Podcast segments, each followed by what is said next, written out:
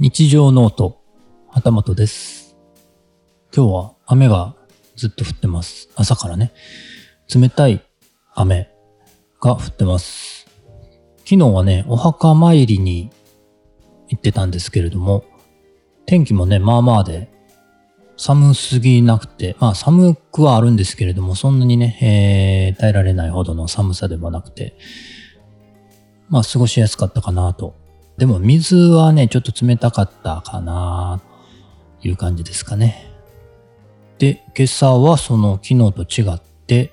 京都冷たい雨の朝でした。お墓参り、昨日行っといてよかったなぁと思いました。今回の日常ノートはお便りコメント返信会になります。コメントね、えーちょこちょこいただいてるんですけれども、なかなか返信ができないので、今日ちょっとだけやっていこうかなと思います。雨の朝にカメラ散歩というね、写真とサウンドスケープの投稿配信をしてたんですけれども、そちらの方に森ちんさんとマーチンさんと河野さんからコメントをいただいていました。ありがとうございます。まず、森ちんさんからですが、シャッターの音が気持ちいいです。自分もやってみたくなりました。というコメントをいただいてます。これね、どういうことかというと、写真の撮影、公園とかね、外で撮影、歩きながらね、散歩しながら、カメラ持ってプラプラと写真撮るんですけれども、その時に音も一緒に収録してたんですね。で、えー、リスンに配信する時に、えー概要欄の方に写真、その時の写真を載せて、音声はトークとかではなくてね、えーその時の環境音、えー周辺環境のね、撮影中の音を配信してるという、そういう配信だったんですけれども、それをね、えー見ていただいて、聞いていただいて、コメントいただいたんですけれども、途中でね、一緒にシャッター音が入ってるんですね、時々ね。同時に収録してるんで、その音がね、なななんか気持ちいいなというお話ですけれども、カメラ散歩の時にね、サウンドスケープも一緒に収録することで、撮った時に自分がどんな状況だったのか、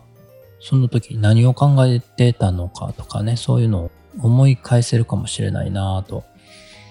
思ってて、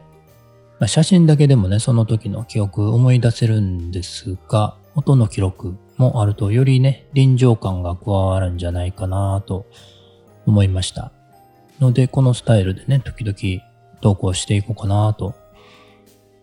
思ってます。今はね、休止してるんですけれども、以前ね、ノートの方で、日常の残し方というね、えーコミュニティ、サブスクのコミュニティやってたんですけれども、そこでね、何気ない日常を写真、文章、音声で残しませんかというね、クラブ活動みたいなことをしてました。これね、ノートではちょっと休止してしまったんですけれども、リッスンの方がもしかしたら相性がいいんじゃないかなと思ってるところです。リッスンね、もう概要欄に写真もね、貼れるし、YouTube の動画も貼れるし、もちろん文章も貼れるし、装飾、文字の装飾もね、結構できるようになってきて、今後もね、どんどん進化していきそうな気配はあるので、この融合的な文章、音声、写真、ね、えー映像、融合的なコンテンツのプラットフォームとしてね、ちょっと期待したいなということを考えています。マーチンさんからは、私もやってみたくなりましたというコメントをいただいています。まあ、どうですかね？や。やってみてくださったのかちょっとわからないですけれども、なかなかね、難しいかもしれないですね。音声と写真両方一緒にやるっていうのね。えー自分でやってみても結構苦労しましたので、その収録機材、マイクと、そのデータを記録するメディア、どういう風にするかによって、え難易度が変わってくるかなと思うんですけれども、今回はね、えー、タスカムのフィールドレコーダーを使って、えー、手持ちでね、そのフィールドレコーダー、結構大きいものなんですけれども、それを片手に、カメラ片手にというちょっと、なかなか難しいやり方をしてたんですけれども、これね、えー、ピンマイクとか、そういうものをうまくハンドフリーでできるようなやり方を見つけたらもうちょっとやりやすいかなと、ちょっとね、考えてます。いろいろ。方法をね、えー、検討していますので、またね、そその方法を見つかったら、配信でお話ししようかなと思いますので、ぜひね、えー、やってみたいなという方ね、おられましたら、チャレンジしてみてほしいなと思います。もう一つ、河野さんからですが、雨の日のカメラ持ち歩き方について僕はまだ正解が見えてませんというコメントをいただいてます。なかなかね、雨の日難しいんですね。雨の、私のカメラね、富士フイルムの XE4 というカメラで、まあ小型でね、えー、気軽に持ち歩けるタイプのカメラなんですけれども、防人防的というね、タイプのカメラではないので、雨とか埃とかね、あまり強くないので、雨の日なかなか難しいんですね。今回ね、レンズ2本使いたかったので、雨の中のレンズ交換もね、かなりちょっとビビりながらやってみたんですけれども、この日ね、ちょうど富士フイルムの90周年創立記念日だったので、どうしてもその日にね、撮りに行きたかったという理由があって、そんな感じになりましたが、普段は雨の日にはカメラほとんど持ち出しません。まあ、小雨ぐらいだったらね、大丈夫なんでしょうけど、なかなかね、ちょっとカメラ持って外出ようかなという気にはならないですね。河野さんも多分そういう感じなのかなと思います。雨の日でもね、カメラになんかビニールみたいなね、カバー、市販で売ってるようなものもありますし、そういうものでね、雨を防ぐ人もおられるのかもしれないですけれども、ちょっとそこまで私的にはないなぁというところで、いつまで経っても雨の日の撮影はあうまくならないというかね、えー、やり方がちょっとわからないという、そんな感じです。まあやるとしたらそうですね、小雨の日だけですかね。か雨上がりですかね。マクロレンズをだいたいつけてるんで、まあそんな感じで雨上がりを狙うかなという感じですかね。写真とサウンドスケープね、次回はね、TT アルチザンという中国製のレンズメーカーがあるんですけれども、そちらが製造販売しているレンズ 25mm の F2.0 というね、レンズ。まあ、標準レンズ、ちょっと広めの標準レンズという感じですかね。そのマニュアルフォーカスレンズで撮った写真を投稿する予定にしています。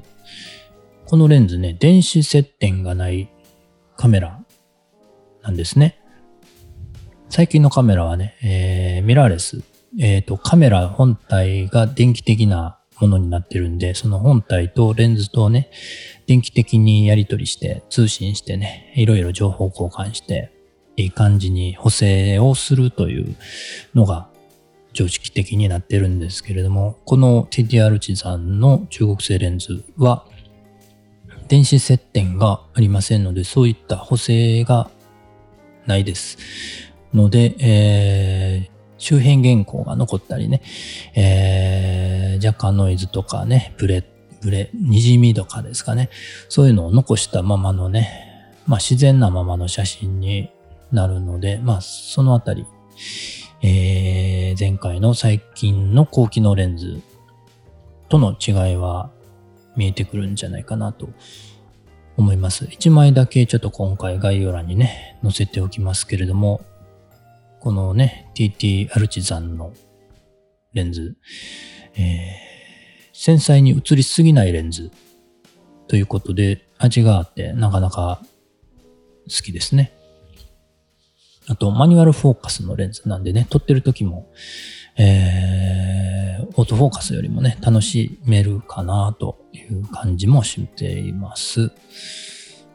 ので、次回のね、写真、写真とサウンドスケープもね、お楽しみにしてください。今朝ね、J 近藤さんが朝の散歩で、ブログって何だろうというお話をされていましたけれども、確かにね、ブログって何だろうなと、ね、えー、思うようになってきますよね。リッスンもね、ある意味、すでにブログでもある気がしますしね。えー、もう、さっきも言いましたけれども、音声も、写真も、映像も、文章も、ね、えー、何でも表現、書き残しておくことができるプラットフォームになってきてるんでね、えー、リッスンで全部完結してしまおうということも、ね、えー、今後ね、えー、あり得るんじゃないかなという気がしています。あと3月2日のイベントね、小田人さんも何かお話しされるようですね。森珍さんもいてはりますし、もしかしてね、あの、例の小田人のライブもあったりすると、どうなんですかねわからないですけれども、当日楽しみにしています。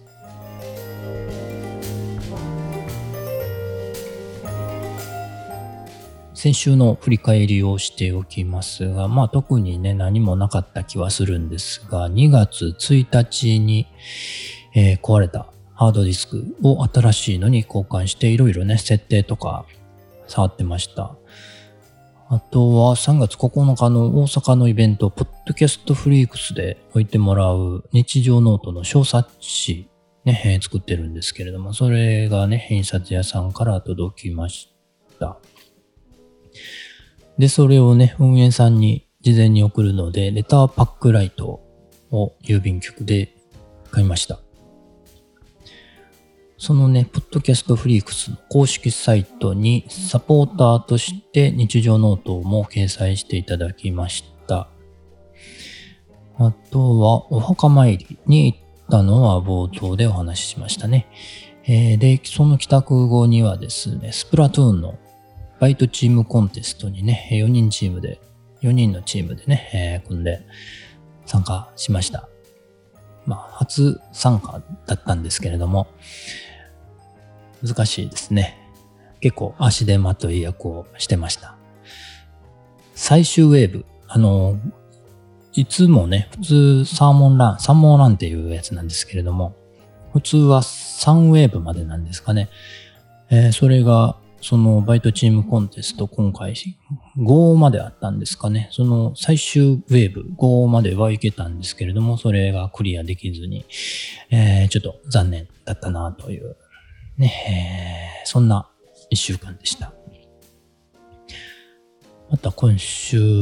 はもう2月半ばに入ってきますよね。えー、